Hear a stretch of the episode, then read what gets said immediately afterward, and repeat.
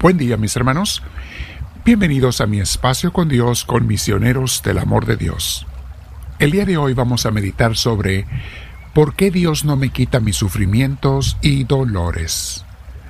Muy bien, te invito a que nos sentemos en un lugar con la espalda recta, nuestro cuello y hombros relajados, y vamos, si puedes cerrar los ojos, ponerte audífonos, si los tienes, para que haya menos distracciones y más concentración. Comenzamos respirando profundo con ese deseo de llenarnos de Dios.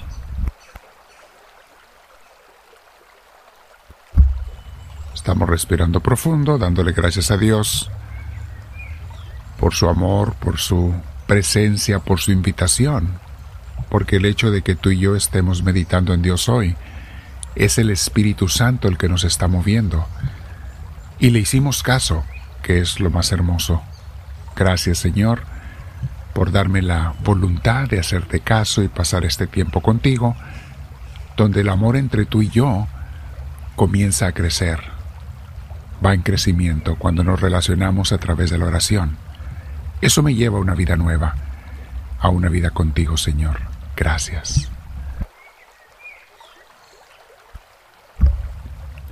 Una vez más respiramos profundo, mis hermanos. Y estando en esa paz con Dios, vamos a meditar el día de hoy sobre algo muy, muy bonito, porque a la vez es una pregunta que mucha gente tiene sobre por qué Dios no me quita los sufrimientos y dolores. E, es una pregunta razonable, mis hermanos, que algunos seguidores de Cristo podemos tener. Yo he tenido esa pregunta en el pasado. Y el razonamiento dice más o menos así. Si Dios es todo amor, me ama infinitamente y es todopoderoso, ¿por qué no me quita mis enfermedades o mis dolores o mis problemas? Y saben, yo he encontrado una gran respuesta a esta pregunta en las vidas y en los ejemplos de los santos, comenzando con Jesús mismo. Los dolores en los seguidores de Cristo, mis hermanos, tienen un propósito. Los dolores que Dios permite para sus ovejitas, para sus seguidores.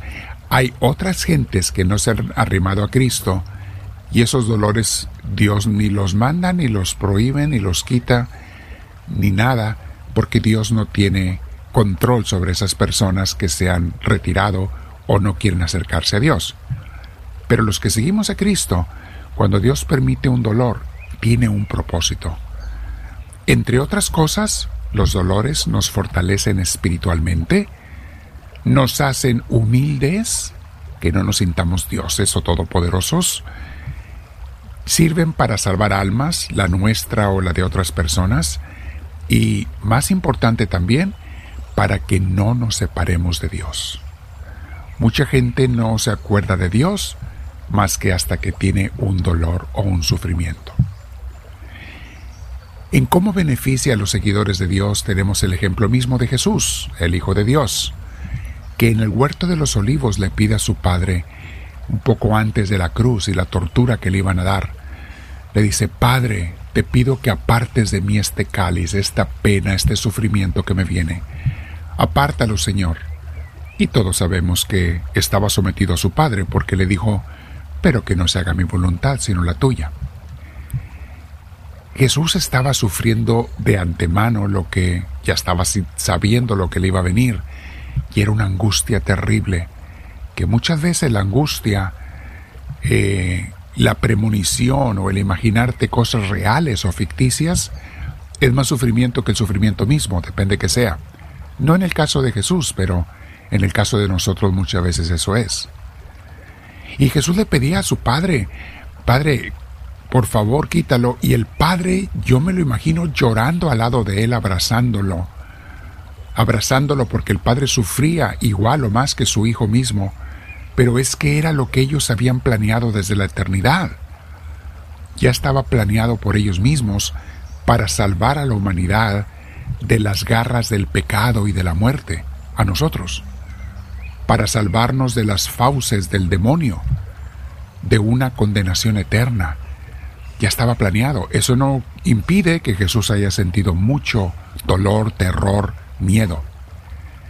Y luego tenemos otro ejemplo, bueno, muchos ejemplos en la Biblia y en los santos después de la Biblia, en los últimos dos mil años, donde nos habla por qué Dios permite el dolor.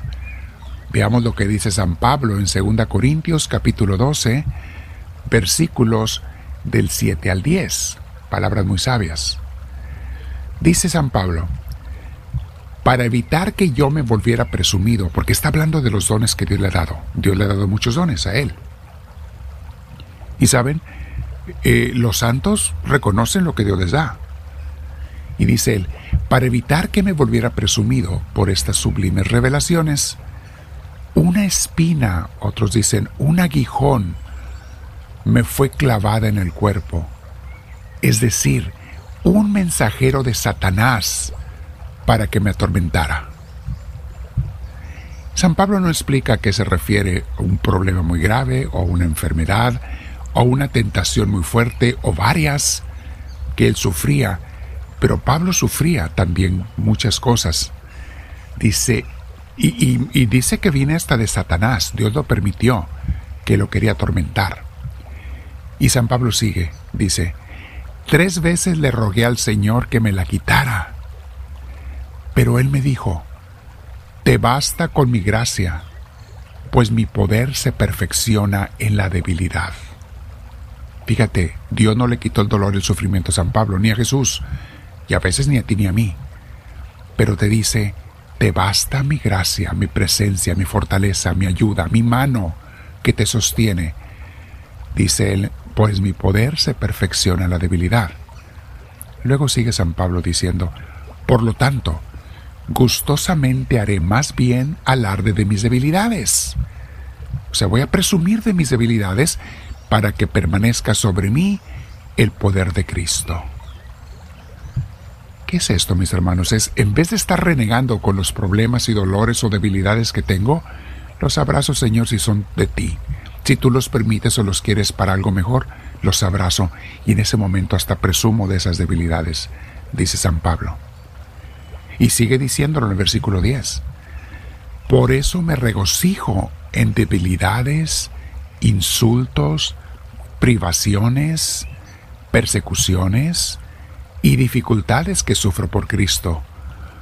Porque cuando soy débil, entonces soy fuerte con la fuerza de Él. Y mis hermanos, cuando tú y yo tenemos problemas y dificultades y hoyos de los que no sabemos cómo salir, allí se manifiesta el poder de Dios porque tú sabes que tú no podrías salir nunca y Él te saca. Él te saca adelante. El poder de Dios se manifiesta cuando somos débiles. Cuando tú no puedes vencer una tentación o un pecado, pero te humillas ante Dios, te hincas y le pides su ayuda y Él te libera de caer, allí te das cuenta que no fuiste tú, que es el poder de Dios en ti y qué mayor orgullo, gozo, un orgullo santo, que Dios esté actuando en mí aunque no lo merezco. Eso es para estar muy gozoso. Ahora entendemos, mis hermanos, por qué Dios muchas veces no nos quita sufrimientos y dolores.